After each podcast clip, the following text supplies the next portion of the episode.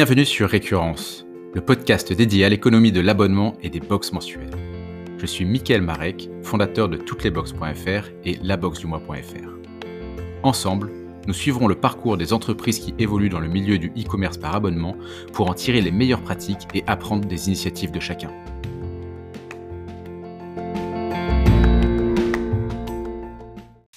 Dans cet épisode, je suis ravi de recevoir Sacha Bijawi, le créateur de Pettywell. Bonjour Sacha. Salut Mickaël. Euh, alors Sacha, est-ce que tu veux nous expliquer euh, qu'est-ce que c'est Pettywell Bien sûr. Pettywell, c'est une box par abonnement euh, qui propose des repas plus sains, plus naturels pour les animaux de compagnie, à commencer par le chien. Concrètement, on est parti d'un constat qui est assez universel, assez simple. Si vous avez un animal de compagnie, en vous baladant dans un rayon de supermarché, vous voyez une offre qui est ultra riche, très diversifiée, mais finalement, vous n'avez pas un acteur qui peut émerger comme étant l'acteur qui va vous rassurer sur la qualité des ingrédients utilisés dans les croquettes, sur la transparence des produits, sur la traçabilité des produits. Et donc, concrètement, Pettywell se positionne comme étant cet acteur-là. Donc, on produit des repas qui sont soit des pâtés, soit des croquettes, avec une traçabilité complète, des ingrédients qui sont plus naturels et un accompagnement sur mesure spécialement pour votre animal. Ah, c'est hyper intéressant comme concept. C'est marrant parce qu'on discutait euh, dans l'épisode euh, de l'analyse du marché des box mensuelles avec Business Scout. Euh, on me posait la question de comment j'imaginais quelles étaient les évolutions à venir de la box mensuelle, et je parlais justement de ce concept de replenishment subscription, donc d'abonnement sur lequel on reçoit des produits euh, qui répondent à un besoin tous les mois. Donc on s'éloigne un tout petit peu du, du, concept des box mensuelles, mais donc je suis super content de faire cet épisode pour pouvoir aller un peu plus loin dans ma compréhension de ce business. Euh, Est-ce que tu peux nous dire en quelques chiffres, euh, Pettywell, qu'est-ce que c'est? Bien sûr. Alors Pettywell, ça a été lancé il y a deux ans et demi à peu près avec mon associé euh, Alexis. Au démarrage du projet, on était trois cofondateurs, on est passé à deux. Et quand on s'est lancé, on a voulu euh, réinventer en fait complètement euh, le produit qui était proposé euh, sur le marché le plus commun, à savoir de la croquette. Et on s'est dit, bah, on n'est pas vraiment du secteur, on va essayer d'arriver dans ce secteur de la manière la plus humble possible, donc en parlant directement à, nos futurs clients, en tout cas aux consommateurs, au-delà de simplement lire des études de marché. Et on s'est rendu compte que ce qui était demandé, c'était euh, davantage de transparence, beaucoup plus de naturel. Et en fait, il y avait un véritable effet euh, miroir. Euh, on parle même d'anthropomorphisme, euh, où les gens veulent bien manger pour eux-mêmes ou pour leurs enfants, et donc ça va aussi de pair pour leurs animaux. Et donc, quand on a démarré, on s'est lancé sur une solution. On proposait des repas qui étaient frais, comme de la vraie nourriture pour pour humains, et c'était assez rock'n'roll à l'époque puisque euh, on allait euh, acheter la nuit euh, des légumes et de la viande au marché de Rungis. La journée, on passait notre temps à cuisiner dans notre laboratoire qui était à Maty à côté de Paris. Et le soir, on allait livrer nos premiers clients. Et c'est comme ça qu'on a essayé d'approcher un petit peu ce marché qui était assez opaque, qui est d'ailleurs trusté par deux grands groupes qui sont Nestlé et Mars, et pour lequel il y a des nouvelles boîtes qui émergent depuis maintenant quelques années et qui sont toutes super intéressantes avec des modèles qui sont euh, assez proches, mais chacune avec une spécificité particulière. Et pour recentrer un petit peu plus sur ta question, euh, en ce qui concerne les chiffres, on est encore une jeune boîte, donc ça fait deux ans qu'on s'est lancé. On a fait des repas frais pendant six, huit mois. On a complètement shifté, on est passé sur euh, le même modèle de repas, mais plus en frais. On a sous-traité la partie production. Euh, et ça, on l'a fait pendant un an. Et en mai 2020, en plein Covid, on s'est dit, bon, on va se lancer sur la gamme de repas euh, la plus commune dans ce marché, celle sur laquelle il y a le plus de clients potentiels, tout en gardant ce système de transparence et de traçabilité, en proposant des croquettes. Et donc à partir de mai 2020, on a commencé à proposer notre box de croquettes, et c'est là que la croissance a vraiment pris très sérieusement, et on est passé, on était en mai 2020, on devait être à 100, 150 euh, abonnés. En l'espace de quelques mois, on est à maintenant à plus de 1500 envois par mois. D'accord, vous nourrissez 1500 chiens tous les mois du coup? Voilà, on nourrit à peu près 1500 chiens tous les mois. Ah, c'est génial. Et du coup, euh, comment, alors pour, pour parler un peu plus de toi, du coup, euh, Sacha, comment tu, qu'est-ce que tu as fait avant d'arriver dans ce business? Alors moi, j'ai un parcours assez classique. Euh, donc j'ai fait mon lycée à Paris. Ensuite, je suis parti en classe préparatoire, donc ECS, donc pour intégrer les écoles de commerce. J'ai redoublé ma deuxième année de prépa et j'ai intégré l'EDEC, avec un parcours spécialisé en finance, avec toujours pour envie de créer ma boîte depuis tout petit. Euh, je savais pas encore dans quel secteur j'avais vraiment envie de me lancer, mais j'avais toujours eu en toile de fond cette idée de lancer des projets, de tester, de m'associer avec quelqu'un, enfin vivre une aventure entrepreneuriale qui qui euh, donnerait complètement du sens à mon travail. Euh, et ça, du coup, c'est quelque chose que j'ai essayé d'appliquer depuis le début de mes stages. Et ma stratégie à l'époque, c'était de me dire, bah, comment est-ce que je peux me former à l'entrepreneuriat? Et honnêtement, j'avais reçu de conseils de personne. Euh, j'étais le plus grand de ma famille, j'avais pas un grand frère pour m'aider. Donc je me suis dit le plus simple, ça va être d'aller en finance. Au moins, je vais comprendre un peu euh, les bases d'une entreprise pour essayer, bah voilà, peut-être d'en créer une et au moins comprendre comment ça structure. Donc j'ai fait mes premiers stages en banque d'affaires. Euh, mon premier stage c'était chez Rothschild à Paris euh, en fusion acquisition, donc c'était assez sportif. Et ensuite, je suis parti en Australie dans le groupe Rocket Internet, euh, dans l'une de leurs startups qui s'appelle Vaniday, où je me suis retrouvé à faire de la prospection commerciale pour des salons de coiffure, euh, un peu comme Treatwell actuellement, euh, le fait à Paris. Et euh, quand j'ai fait ma dernière année d'études en finance, j'ai décidé de partir encore une fois à l'étranger, à Hong Kong, où je suis resté pendant presque huit mois à Hong Kong dans une entreprise de textile. Et l'idée, c'était d'accompagner une créatrice de mode franco-chinoise à lancer sa marque à Hong Kong avec pour ambition de la lancer ensuite en Chine je suis rentré à Paris en janvier 2018 et c'est à partir de ce moment-là que j'ai retrouvé Alexis, mon associé, et qu'on a commencé à travailler sérieusement sur le, projet. D'accord. Et alors du coup, quand tu rentres, euh, qu'est-ce qui, qu'est-ce qui vous dirige vers euh, les repas pour chiens? Sacrée histoire. Euh, donc en fait, Alexis a fait Central Paris. Moi, j'ai fait les decks et mon troisième ex-associé Yann avait aussi fait Central Paris. Donc on avait trois profils qui étaient assez complémentaires. Moi, plutôt euh, profil de marketing, euh, finance. Euh, Alexis avait un profil très ops de par ses stages et même de par sa personnalité. Quelqu'un d'hyper patient, qui a beaucoup d'empathie, qui adore le contact humain. Enfin, vraiment le, la, la, bonne personnalité pour, pour, prendre le lead sur un pôle opérationnel. Et il y avait Yann qui était notre CTO, donc lui qui était développeur et qui nous permettait d'aller assez vite finalement sur, sur le lancement. Et en fait, quand on a commencé à travailler sur euh, sur le projet Pettywell, on s'est lancé avec l'envie de euh, en fait de se challenger à un marché qui était trusté par un grand groupe euh, qui n'avait pas encore été renversé ou pas été suffisamment bousculé. Et c'est complètement le cas de la pet food en fait. Aujourd'hui, c'est trusté par deux géants qui sont Nestlé et Mars euh, et qui euh, en fait ne se sont pas encore parfaitement digitalisés, qui sont ultra présents euh, en magasin, dans des magasins spécialisés, dans de la grande surface, etc., mais qui n'ont pas encore pris une, une, empreinte très importante, on va dire, sur sur Internet. Si ce n'est sur des marketplaces qui sont spécialisés, mais en tant que marque Internet, bah ça n'existait pas au moment où on s'est lancé. Et ça, on trouvait ça hyper challengeant. Et au-delà de ça, on était tous les trois passionnés par les animaux, et euh, en fait, bah, le sujet est devenu un vrai plaisir quand on a commencé à le creuser, euh, en parlant avec des clients, en faisant comme si on avait une super grande boîte, en participant à des salons, en vendant nos repas alors qu'on n'avait rien produit, etc. Et c'est de fil en aiguille qu'on a commencé à vraiment apprécier de plus en plus ce sujet-là, et on l'a plus lâché depuis trois ans. D'accord. Et alors tu parlais de Nestlé et Mars. Euh, c'est quoi les marques donc gérées par Nestlé et Mars aujourd'hui dans la pet food? Ouais. Alors les plus connues c'est Royal Canin et Purina. Ça, c'est les plus connus. Et après, il y a des marques euh, annexes. Il y a un Belge qui s'appelle Edgar Cooper, qui est assez présent en Europe. Euh, il y a beaucoup de marques vétérinaires, Virbac, euh, etc. Il y a plein de marques, mais ça va pas forcément te parler. Mais pour le chat, il va y avoir Sheba. Pour le chien, il va y avoir César. il va y avoir Friskies. Et en fait, tu as tout un panel de marques qui vont de la moins chère à la plus chère. Et c'est un marché qui finalement est assez éclaté euh, au niveau de la segmentation, mais assez concentré au niveau des maisons mères, qui sont Nestlé et Mars, qui possèdent plusieurs marques. Ouais, j'imagine que les clients se rendent pas forcément compte du fait que toutes ces marques finalement euh, proviennent de la même entreprise. Non, pas du tout. Ce qui est assez marrant, c'est qu'il y a une entreprise qui s'appelle Tails, Tails.com, qui a été créée, euh, je pense que ça devait être vers 2013-2014, qui propose une solution de croquettes euh, par abonnement et qui s'est lancé en Angleterre.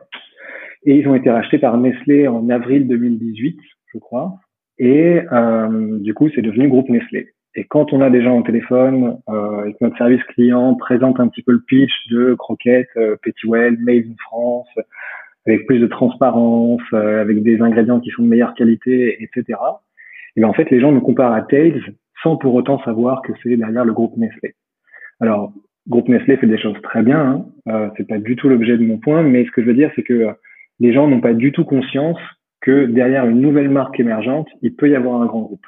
Pour eux, nouvelle marque égale petite structure. Ouais, je vois. Et du coup, par rapport à ces grandes marques qui sont en effet euh, hyper connues du grand public, tu vois, euh, tu me parlais de Friskies, enfin de ce genre de marque que, tout le monde connaît un peu.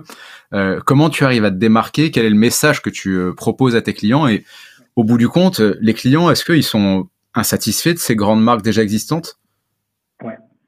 Alors, pour répondre à la deuxième partie de ta question, celle sur la satisfaction, effectivement, en fait, il suffit de taper sur Internet quelle est la meilleure croquette pour mon chien pour se rendre compte qu'il y a des forums, des groupes Facebook, qu'il y a une vraie segmentation de clients entre des gens qui veulent donner de la nourriture crue, d'autres qui veulent donner de la nourriture au contraire très cuite pour éviter qu'il y ait des bactéries dans la nourriture.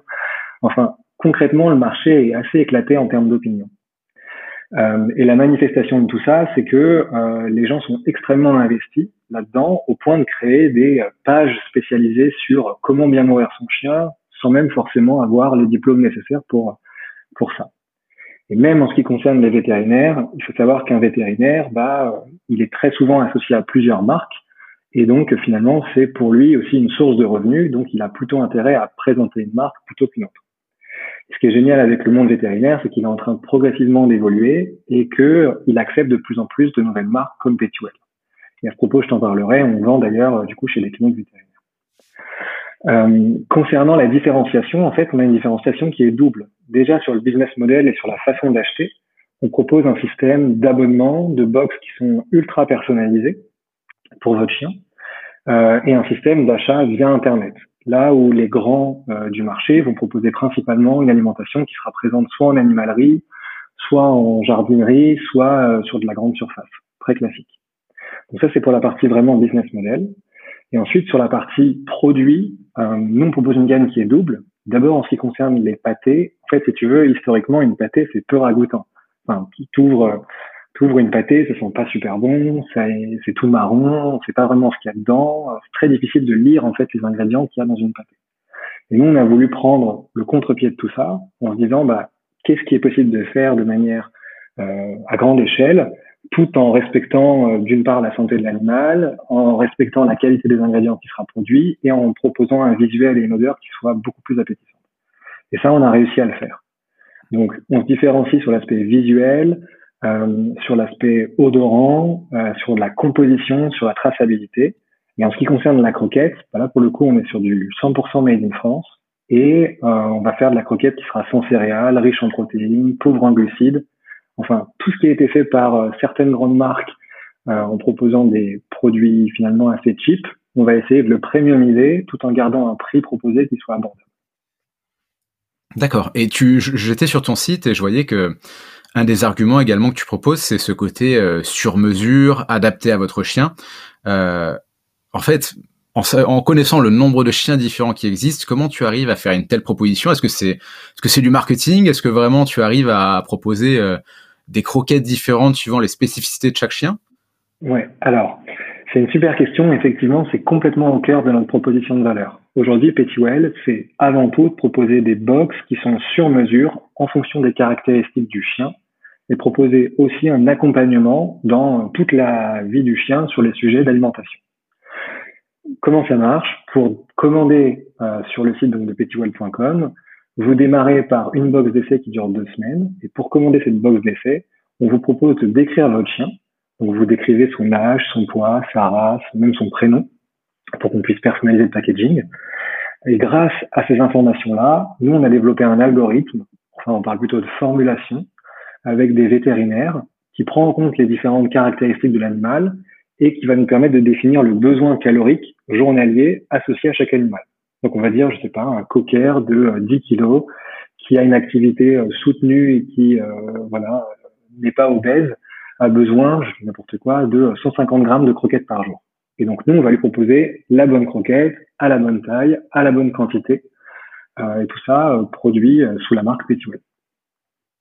Ok, c'est hyper intéressant. Au niveau logistique, ça doit être du boulot, mais c'est, euh, j'imagine que tu as rencontré pas mal de défis sur le sujet. Voilà, ouais, au niveau logistique, alors c'est mon associé qui s'en occupe, lui, il en parlerait euh, super bien, mais effectivement, ça a été assez complexe. Euh, un point qui est hyper important, c'est qu'on n'a pas une gamme qui est ultra large. C'est-à-dire que si tu as un cocker ou un teckel, ce qu'on va adapter, c'est la quantité et la taille de la croquette et éventuellement la recette si le chien a une allergie particulière. Pour l'instant, on n'est pas sur une gamification qui est ultra segmentée, dans la mesure où on a encore une marque en lancement et on a besoin d'avoir des niveaux de production qui sont suffisamment importants. Mais du coup, je te rejoins à 100%. C'est un défi logistique euh, assez complexe. Ouais.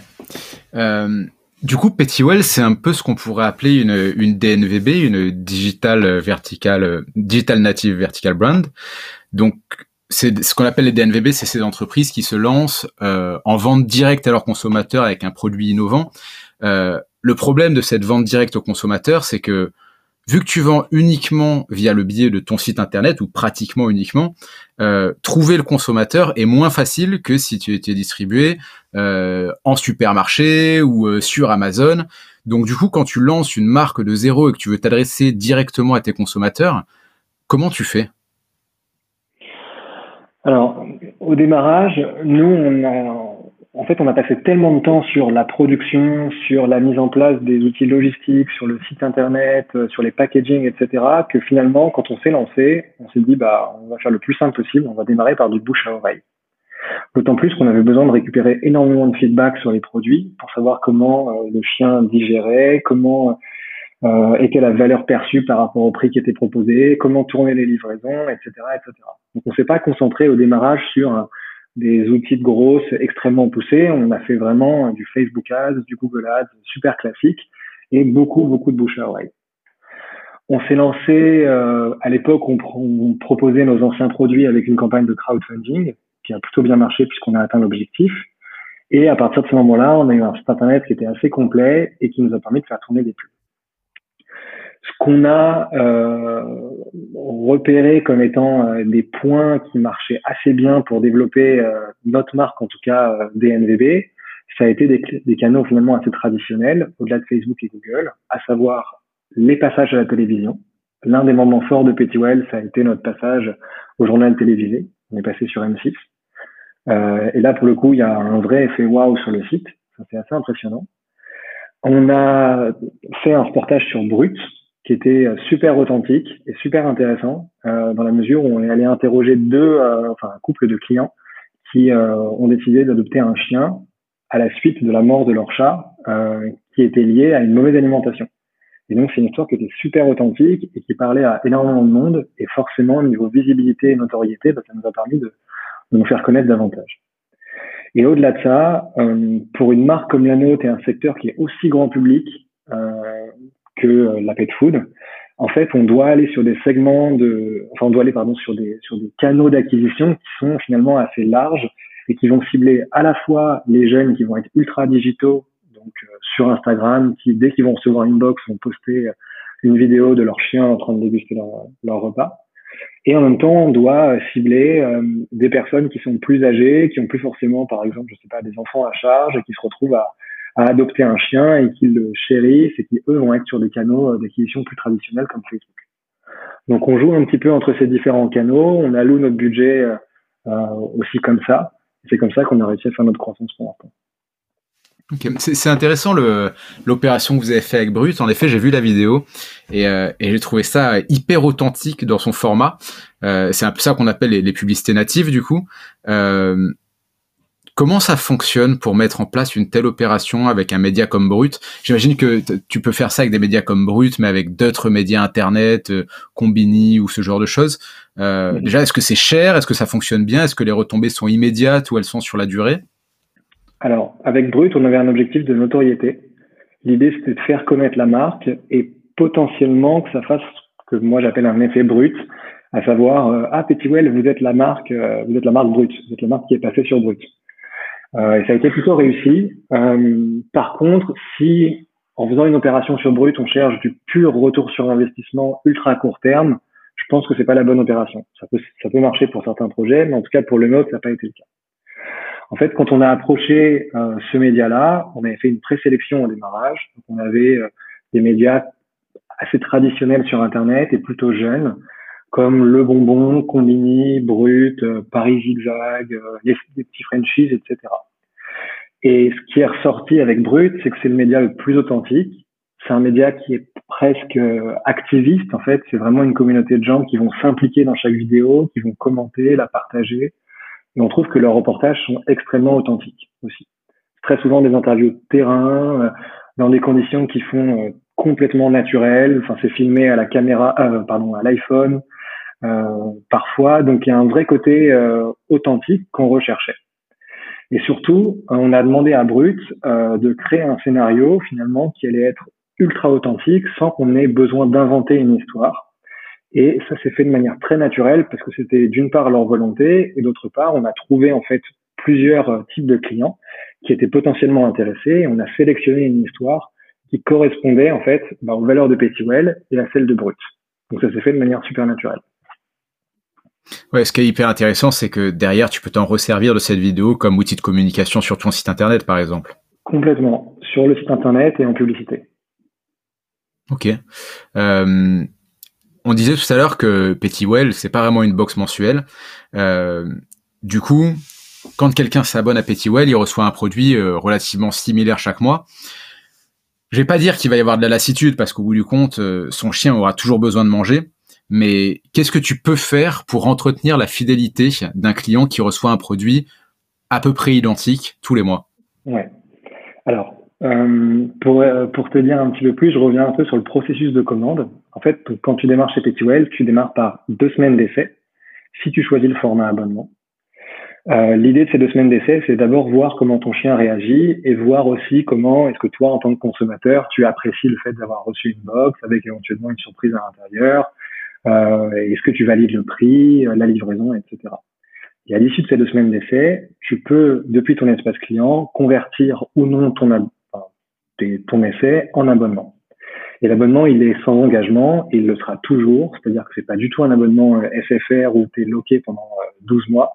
L'idée, c'est que si un jour tu as un pépin, tu as besoin de mettre en pause ou tu pars en vacances, eh tu peux le faire facilement en un clic et reprendre quand tu rentres de vacances, par exemple. Donc, on est ultra flexible. Et en ce qui concerne la fréquence, au démarrage, on était vraiment sur du, du mensualisé parfaitement. Donc tous les 28 ou tous les 30 jours, tu recevais une box. Et on a assoupli ce système-là. Maintenant, tu peux choisir une fréquence de livraison tous les 28 jours, tous les 56, tous les 84 jours, donc un mois, deux mois, trois mois. Et l'idée, c'est que, en fait, tu vas pouvoir bénéficier de certaines réductions selon la fréquence que tu vas choisir. Et pour répondre à ta question sur euh, comment maintenir en fait euh, du coup euh, des, des, clients qui vont recevoir tout le temps le même produit, en fait, nous on a plusieurs façons de faire. Déjà, tu peux composer ta box comme tu veux. Donc il y a beaucoup de gens que ça amuse de changer la, la, le choix des recettes, donc des croquettes, qui vont mettre des pâtés à la place, qui vont faire un mix. On va avoir aussi des gens qui vont demander des extras. Donc, euh, on propose pas encore de mais on va le faire. On a fait euh, des collabs. Euh, par exemple, on a créé la chaussette Pettywell en collab avec une marque qui s'appelle Coucou Suzette, qui va bientôt être commercialisée, mais uniquement pour nos abonnés. Et au-delà de ça, on a tout le temps des surprises dans, dans chaque box. Donc, euh, si tu vas sur notre Instagram, celui de Pettywell, tu verras que il y a toujours une peluche, soit une peluche en fraise, en banane. Il y a, on a pour Noël, on avait par exemple sorti des limes pour limer les ongles euh, du chien, un chapeau de Noël, euh, quelque chose de moins glamour, mais un sac pour ramasser les, voilà, le caca du chien. Euh, et tout ça est brandé Pettywell. Et en fait, les gens apprécient vraiment ce, cette petite touche en plus. Et ça se ressent au niveau des stories qui sont partagées sur Instagram ou même des posts sur lesquels on est tagué. Euh, tu parles d'Instagram. Pour vous, les réseaux sociaux, c'est quelque chose d'important parce que les réseaux sociaux, en fait, ça demande à la fois beaucoup de temps euh, pour les faire bien et à la fois aujourd'hui, euh, la compétition est intense entre euh, les comptes personnels et les comptes pro. Euh, un abonné, il est bombardé finalement de publications chaque jour. Est-ce que c'est vraiment utile aujourd'hui de créer une communauté sur les réseaux sociaux? Alors nous, on pense que c'est super utile de créer une communauté sur les réseaux sociaux parce que, en fait, déjà, c'est un super point de contact avec tes clients euh, où tu casses un petit peu la barrière entreprise euh, versus client Sur les réseaux sociaux, on a l'impression que c'est plutôt finalement une communauté de clients qui va communiquer entre eux et très souvent le client nous demande plus facilement des conseils via Instagram ou via Facebook que directement sur notre Zendesk ou directement par email. Donc déjà, on a trouvé un moyen de toucher notre consommateur euh, super simplement en répondant euh, toujours avec euh, une petite attention supplémentaire, en parlant, je sais pas, de la dernière photo qui a été postée ou en commentant sa story, etc. Donc c'est un point de contact qui est super. Et au-delà de ça, c'est notre vitrine avant le site internet. Enfin, les réponses que je t'apporte, elles sont, je pense, partagées par énormément de boîtes. Hein. Mais c'est vraiment notre vitrine avant notre site internet. Et je pense que beaucoup de clients font le choix euh, d'acheter Pettywell grâce à la page Instagram, grâce à nos stories, grâce au contenu qu'on alimente au quotidien et effectuent l'acte d'achat de manière très spontanée et très naturelle directement sur notre site parce qu'ils ont compris les mécanismes de la box, de l'abonnement, euh, du sans engagement, etc. grâce à notre Instagram. ouais, c'est marrant parce que en effet, moi je suis pas un grand utilisateur de réseaux sociaux, mais quand je tombe sur un site d'un produit qui m'intéresse, souvent un réflexe que je vais faire, que je vais avoir, c'est d'aller sur ces réseaux sociaux pour vérifier si la marque est active, si la marque a une communauté. Donc je dirais qu'une bonne présence sur les réseaux sociaux, c'est aussi un outil de réassurance pour les clients, parce que ça leur montre que t'es pas seulement un site internet un peu opaque, mais que derrière il y a une communauté, que derrière il y a une expérience, une équipe, et ça, ça peut apporter également bah, plus de conversion du coup. Complètement.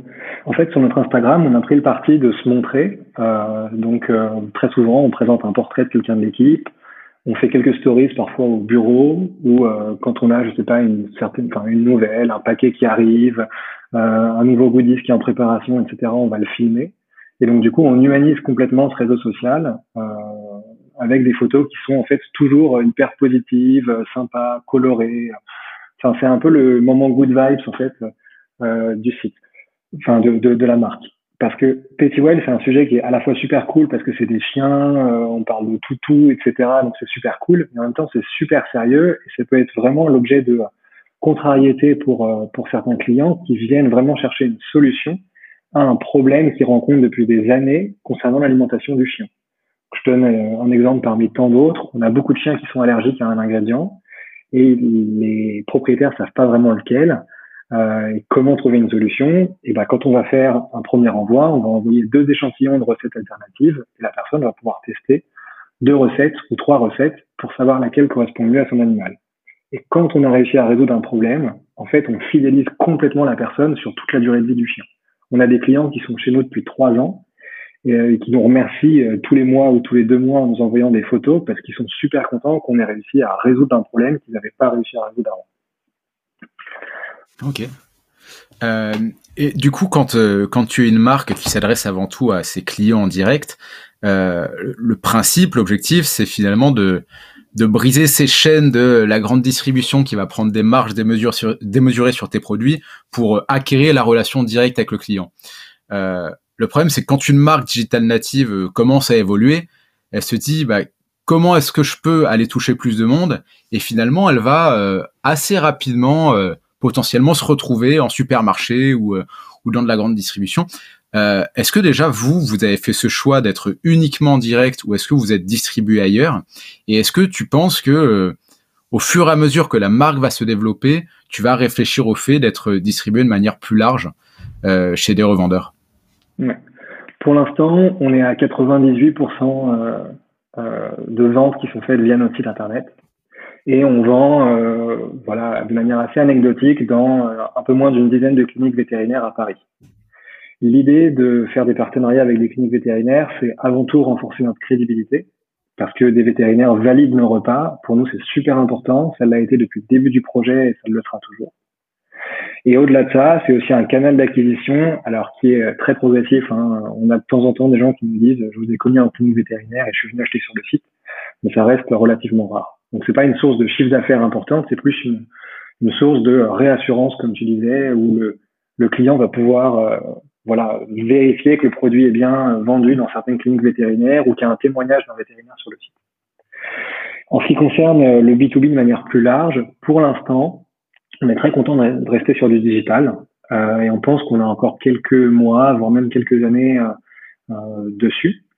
On s'interdit pas le fait d'aller tester quelques marketplaces euh, qui sont intéressantes parce qu'elles ont plus de notoriété que notre site et euh, qu'on est quand même une marque qui est dans un secteur qui est assez concurrentiel et sur lequel on doit faire une différenciation euh, en choisissant bah, euh, certaines présences à certains endroits qui sont un petit peu exclusifs.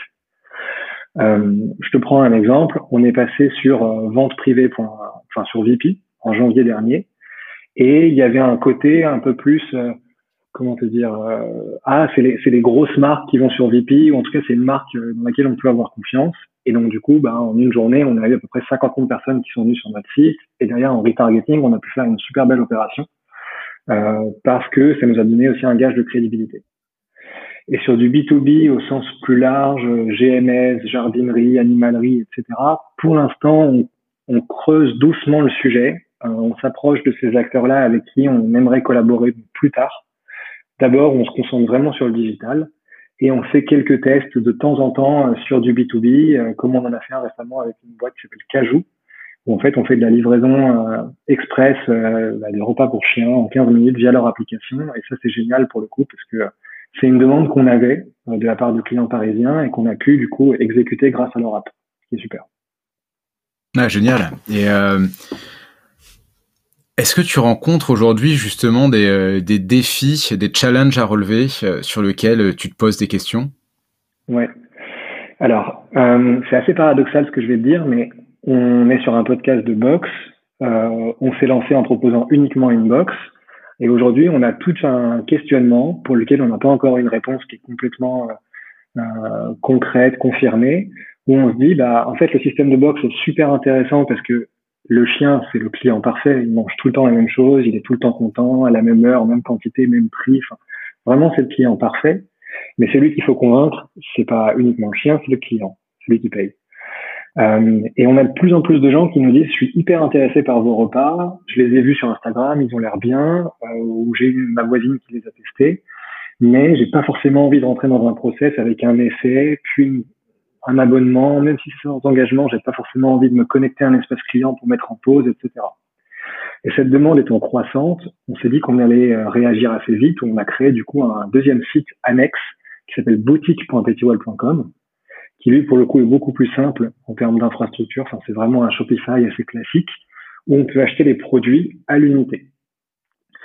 Euh, et progressivement, on est en train d'installer ce Shopify euh, avec des call to action sur notre site principal pour euh, bah, finalement récupérer ces deux sites en un seul et créer une offre avec une box pour ceux qui le souhaitent et une offre beaucoup plus d'achats ponctuels traditionnels e-commerce pour ceux qui sont un petit peu plus réticents à ce format-là. Et après, on va avoir tout un travail de euh, j'ai pas le terme, mais euh, pour convertir en fait les gens qui étaient sceptiques sur le fait de s'abonner au démarrage, qui sont satisfaits du produit, vers une box par abonnement avec des tarifs qui sont plus intéressants et qui pour nous sont beaucoup moins une source de contraintes en matière de euh, relance client, suivi, etc. Ok, hyper intéressant. Euh, du coup, je vais, je vais, te faire un peu travailler. Euh, c'est vrai que aujourd'hui, donc de plus en plus, on a des marques qui lancent euh, des produits par abonnement. Euh, moi, j'ai identifié quelques quelques domaines dans lesquels euh, je vois de plus en plus de d'offres. Euh, donc, j'en vois notamment euh, dans la nourriture pour chiens. J'en vois dans les couches. J'ai vu pas mal d'abonnements pour recevoir des couches. j'en vois dans les vitamines. J'en ai vu également dans les produits pour lave-linge et pour lave-vaisselle. Est-ce que tu penses qu'il y a d'autres domaines que ceux-là sur lesquels il y a une vraie opportunité d'installer des modèles liés à l'abonnement? Oui, bien sûr. Euh, il y en a une que tu n'as pas citée, mais c'est le vin. Euh, pour le coup, euh, tout ce qui est gastronomie, vin, produits un peu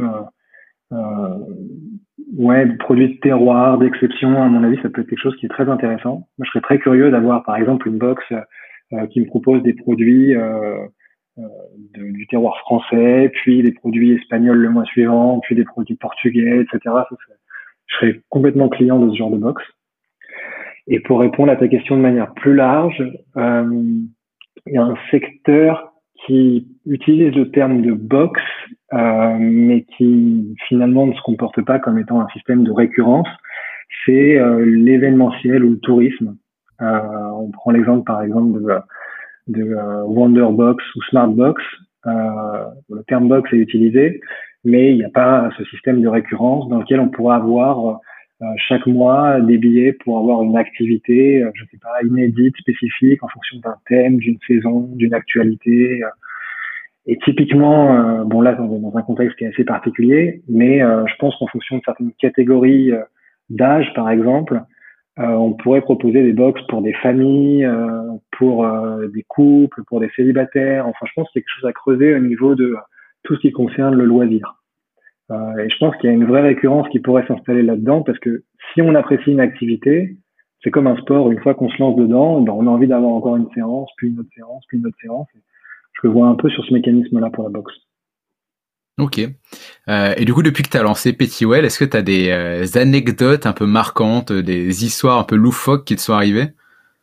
Euh, des anecdotes un peu marquantes. Euh, bah, L'anecdote, l'histoire la plus marquante, c'est quand même le démarrage de Pettywell, où euh, il faut savoir que on était tous les trois pas du tout du milieu, donc on l'a découvert euh, sur le terrain et on a voulu être hyper sérieux, donc on s'est entouré d'une nutritionniste, d'un vétérinaire, etc. Et en ce qui concernait la production, c'était nous-mêmes. Donc euh, la nuit, on allait au marché de Ringis, qui est un marché vraiment c'est hyper sympa. Euh, je conseille très sérieusement de le visiter un jour si vous pouvez.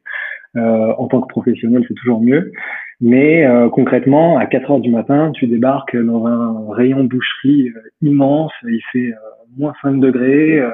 Et puis, il y a, c'est l'effervescence. C'est très à l'ancienne. Tu vas serrer la main du boucher, tu essaies de te faire ami avec lui pour qu'il fasse des prix. Puis finalement, il aime bien ton projet, donc il va te proposer des, des tarifs préférentiels. Enfin, c'est tout un monde assez particulier. Et donc, du coup, nous, on allait avec des voitures, enfin, une ou deux voitures vides. On blindait la voiture de, de marchandises et ensuite on filait à Massy, à côté de Paris, dans nos locaux à, à AgroParisTech. Là, on était incubé au démarrage et on cuisinait toute la journée des lots, mais des lots, mais c'était mais énorme, quoi, de nourriture pour une cinquantaine, une centaine de chiens, même au bout de six mois. Et on était mais épuisés. Et je me rappelle pendant la Coupe du Monde 2018, où mes deux associés étaient, euh, il y en avait un qui s'était cassé le bras et l'autre qui était euh, absent. Et donc, du coup, je m'étais retrouvé tout seul à produire peut-être, je sais pas, j'en sais rien, 30, 40 kilos de nourriture en, une journée pour euh, la livrer ensuite dans Paris euh, en voiture, en, pleine canicule. C'était très sportif. Ouais, c'était assez marrant. Ouais, c'est marrant parce que souvent, tu vois, on voit des, on voit des entreprises assez impressionnantes avec un packaging bien fini, un site carré, et on voit pas forcément les premiers jours de l'entrepreneur derrière où finalement euh, il est chez lui à faire euh, ses propres colis, son propre produit euh, de manière très artisanale parce que finalement le début d'une entreprise, bah, faut commencer quelque part. Et, donc c'est intéressant de montrer que n'importe qui peut se lancer finalement. L'important c'est de mettre en place les premières étapes et petit à petit, étape par étape, on devient de plus en plus pro, de plus en plus carré. On a un produit de plus en plus, de mieux en mieux fini. Et, et l'important finalement, donc, c'est de se lancer au début. Exactement. Quand on s'est lancé, franchement, on, a été euh, trois associés avec une volonté de euh, tout déchirer. Et euh, dès le début, on s'est dit, bah, c'est pas quelques heures de, de production, de cuisine, le fait de se lever plus tôt le matin, voire même la nuit, qui vont nous arrêter. Et en fait, cette force-là, le plus difficile, c'est de la garder et de la maintenir dans le temps, et ensuite de la transmettre à son équipe. Et c'est quelque chose qu'on arrive à faire euh, et je pense qu'on arrivera toujours à faire parce que ça fait partie de notre euh, association, en tout cas avec mon associé. Donc euh, on est super content de ça et effectivement tout le monde peut se lancer. Il faut beaucoup de volonté. Je pourrais te parler aussi de la façon dont on a structuré notre financement. On est parti de rien. Enfin, on n'avait pas d'argent de côté et on a réussi à, à monter une boîte qui est pas encore énorme hein, aujourd'hui, mais on a l'ambition qu'elle le devienne, où on arrive à livrer, tu vois, 1500 personnes tous les mois en partant d'un budget euh, initial euh, mis au démarrage euh, zéro quoi. Enfin, pas de capital, rien. Euh, on n'avait pas d'apport de nos parents, on a fait un prêt via Réseau Entreprendre, on a fait un crowdfunding et on a réussi à se lancer comme ça sur des procédés qui de base sont industriels, avec des minimums de commandes, toute une logistique euh, opérationnelle qui est assez complexe et qui normalement nécessite beaucoup d'argent. Et on a réussi, voilà, euh, à faire sans trop d'argent au démarrage, donc on est assez fiers de ça. Comment ça fonctionne le crowdfunding? Vous avez fait une, opération sur quelle plateforme? Qu'est-ce que vous avez dû faire pour remettre ça en place? On a fait une opération sur Ulule, euh, où à l'époque on demandait 10 000 euros et on est allé voir des friends and family. Euh, on a réussi à collecter euh, peut-être la moitié et l'autre moitié en présente, euh, enfin des gens qui ont acheté euh, des, des, produits qu'on a livrés. Je sais plus, peut-être avec un an de retard, mais en tout cas on a réussi à les livrer. Et du coup, ça nous a permis d'avoir 10 000 euros. Grâce à ces 10 000 euros-là, on a pu constituer donc la société. On a pu acheter nos, nos tout premiers stocks qui étaient vraiment assez bas. Et ensuite, on est allé voir Réseau Entreprendre, où on a pu contracter un prêt de 30 000 euros. Et là, on avait un capital qui était suffisamment important euh, pour se lancer. Et euh, du coup, bah, ça reste risqué puisque euh, c'est de l'argent qu'on a emprunté euh, pour Réseau Entreprendre. Et c'est un prêt sur l'honneur, donc on s'engage à à le rembourser. Mais en même temps, c'est formidable de pouvoir faire ça puisqu'on est accompagné, on a le financement qui est assez accessible. Donc, euh, super pour se lancer. Quoi. Ah ok. Euh, je sais pas si t'es euh, si t'es très, euh, enfin si t'es passionné de productivité, mais est-ce qu'il y a des outils que tu utilises au quotidien que tu recommanderais à des entrepreneurs qui se lancent ou qui sont déjà en activité? Ouais. Alors à titre perso, moi je suis euh, dans ma vie hein, très à la cool. Euh, je j'ai pas du tout un agenda personnel. Euh, je réserve mes vacances en dernière minute. Mais en ce qui concerne le côté pro, j'essaie de m'organiser de la manière la plus productive et sérieuse possible. L'outil principal que j'ai, c'est Asana. Je pense que c'est un outil qu'utilisent beaucoup de boîtes. Ça permet de bien structurer ses tâches personnelles, euh, de structurer ses tâches aussi pour l'équipe. Et nous, tous les lundis matins, quand on arrive, on fait un point d'équipe qu'on appelle le point Asana, euh, sur lequel on va euh, bah, finalement débriefer sur les tâches marketing, opérationnelles, de logistique, etc. Et au stade où on en est, là on est encore moins d'une dizaine dans l'équipe, on essaie de donner une, une vue assez complète euh, des différentes avancées, des réussites comme des échecs, et on essaye aussi de donner des différents conseils sur, au-delà des outils de productivité, comment être plus productif. J'ai cuté l'application euh, WhatsApp sur ordinateur, donc aussi je suis beaucoup moins dérangé. Et en ce qui concerne les outils, vraiment je suis sur des choses très classiques, Asana, Notion, Trello, surtout pour s'organiser avec les devs. Euh, et, euh, et on fait des points euh, a priori tous les soirs avec mon associé, mais c'est des points qui sont très courts c'est vraiment débrief de la journée, le point du lundi matin et le point du vendredi soir, mais qui sont des points finalement euh, euh qui vont à l'essentiel puisqu'on a déjà débriefé peu près tous les soirs au moment de se dire au revoir. J'utilise aussi beaucoup Notion ces derniers temps. Je trouve ça hyper puissant quand on commence à savoir l'utiliser. C'est vraiment top. Ouais, c'est génial. Trop bien. Il y a des livres également que tu, as lu, que tu as lus ou des podcasts que tu écoutes que tu recommanderais? Ouais, bien sûr. Euh, alors moi, je suis hyper classique sur la littérature startup. Hein. Le, le livre que j'ai adoré, c'était Zero to One. Euh, un des livres que j'ai aussi beaucoup aimé, c'est euh, le Lean Startup, euh, parce que ça donnait un petit peu plus de concret au moment où je me lançais. Et euh, j'avais un petit peu l'impression d'être accompagné. Il y avait un petit côté réconfortant à lire ce livre en lançant sa boîte. Euh, et aussi hyper motivant. Et là, j'ai démarré ce week-end euh, Hard Things About Hard Things, désolé pour mon accent anglais, mais euh, mais qui a l'air super intéressant. Donc j'ai vraiment hâte de, de, le continuer et de le terminer. Ça c'est pour mes lectures entrepreneuriales. Et après euh, il y a quelques romans que ouais je que je lis de temps en temps aussi pour pour m'évader parce que je pense que c'est important de, de déconnecter un petit peu avec la lecture entrepreneuriale les week-ends et, le soir en je sais pas. Ah top. Euh, écoute, en tout cas, c'était, enfin, je pense que tu as partagé vraiment plein de choses hyper intéressantes pour quelqu'un qui euh, qui évolue dans le domaine de de l'abonnement ou de la récurrence. C'est euh, c'est hyper gentil d'avoir partagé tout ça avec moi et avec nos auditeurs. Euh, Est-ce que tu as en tête quelqu'un que euh, tu aimerais voir interviewer dans ce podcast qui évolue dans le milieu de la récurrence ou de l'abonnement? Ouais, bien sûr. Alors tout à l'heure, je te parlais de euh, box de dans le vin. il y a une entreprise que j'aime beaucoup qui s'appelle Le Petit Ballon, euh, qui a été fondé par Martin Ouanessian. J'ai eu la chance de discuter euh, euh, deux trois fois avec lui par téléphone et il avait plein d'idées et il était super dynamique et concrètement c'est le genre d'entrepreneur que j'ai hyper envie d'écouter sur ton podcast. Donc voilà Marocco. je vais essayer, ça va être difficile de le convaincre mais je vais tenter le coup. Ouais, bah écoute, tente le coup. Et sinon, une autre une autre idée qui pourrait être sympa, ce serait d'interviewer peut-être un VC qui euh, a, ou en tout cas un investisseur, un business angel important qui euh, a investi dans une ou plusieurs boîtes qui proposent des box par abonnement pour avoir le côté un petit peu plus investisseur et les attentes du coût de l'investisseur, ça pourrait être super intéressant.